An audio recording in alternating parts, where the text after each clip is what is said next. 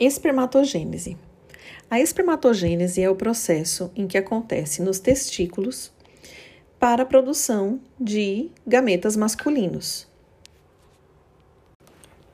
A formação dos testículos é, se inicia na sétima semana do desenvolvimento fetal, mas ainda não possui espermatozoides. Outra diferença é que o testículo, nessa fase fetal, ele é formado por cordões seminíferos por que, que tem esse nome de cordões seminíferos e não túbulos seminíferos? Porque os cordões não têm luz. E apenas na puberdade que esses cordões seminíferos se tornarão túbulos seminíferos. É, a espermatogênese ela inicia na puberdade, então os testículos só começam a produzir espermatozoides na puberdade.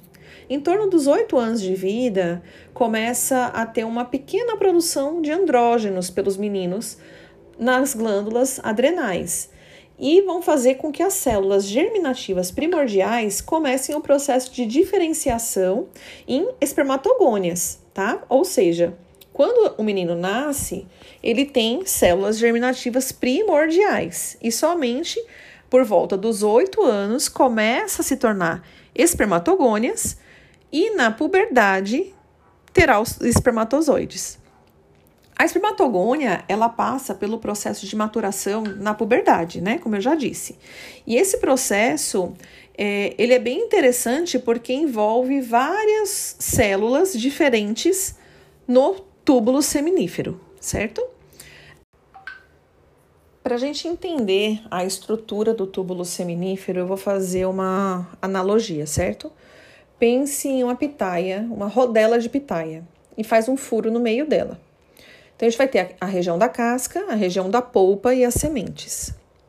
A casca, aquelas pequenas elevações que tem na casca, a gente imagina então que são as células de Leydig, certo? As células de Leydig, elas ficam no túbulo seminífero, no tecido intersticial, entre o epitélio do túbulo e o tecido adjacente.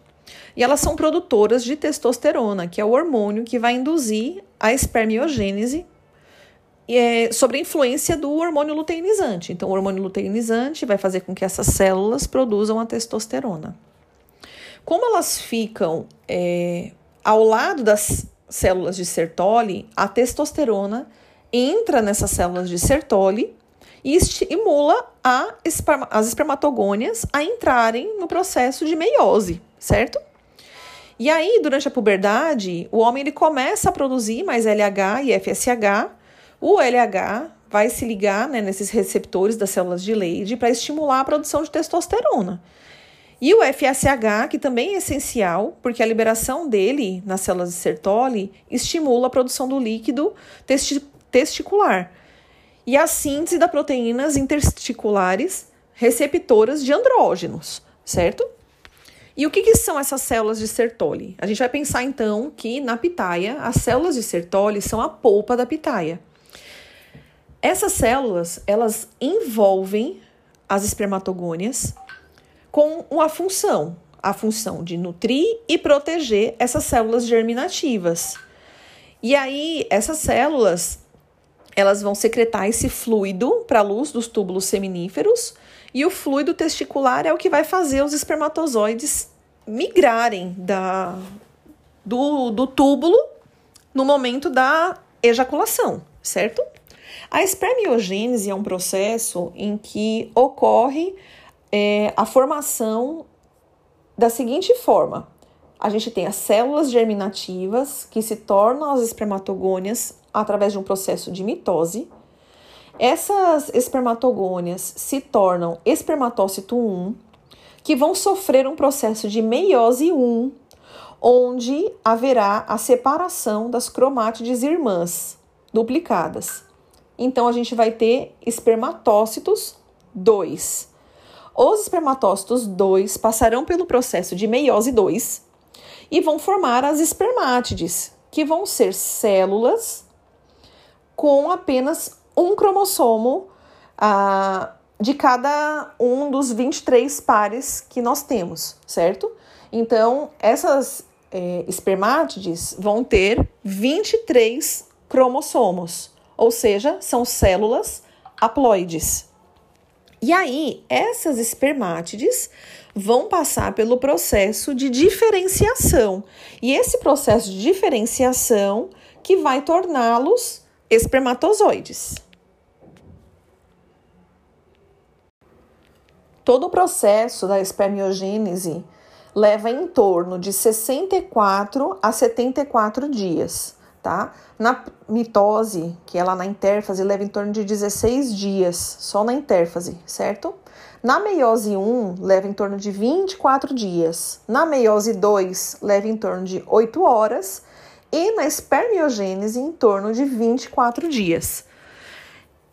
Agora, a gente pensa assim, nossa, demora tudo isso, mas todos os dias novas células entram no processo da espermiogênese. Então, todos os dias a gente a gente não, né? Os homens produzem cerca de 120 milhões de espermatozoides viáveis para fertilizar. Então, esse processo ele é contínuo e acontece em grande número. Depois da ejaculação, o tempo de vida dos espermatozoides vai variar, em média 48 a 72 horas dentro do corpo da mulher. O processo de diferenciação que faz as espermátides se tornarem espermatozoides através da espermiogênese é um processo de diferenciação celular. Então, como que isso acontece? No complexo de Golgi dessa é, espermátide, vão surgir vesículas que vão ficar situadas aonde vai ser a cabeça do espermatozoide também chamado como um, um capuz acrossômico, né? Então, é o nosso conhecido acrossoma, que ele possui diversas enzimas que vão ajudar no processo de fertilização. Esse acrossoma, ele é muito importante para o espermatozoide, porque se ele não, não for funcional, o espermatozoide não vai conseguir penetrar no óvulo. É, as mitocôndrias elas vão migrar todas para uma região só. E essa região vai se chamar peça intermediária da cauda. Então ela fica logo entre a cabeça e aonde vai ter o flagelo. Esse flagelo vai se tornar a cauda do espermatozoide.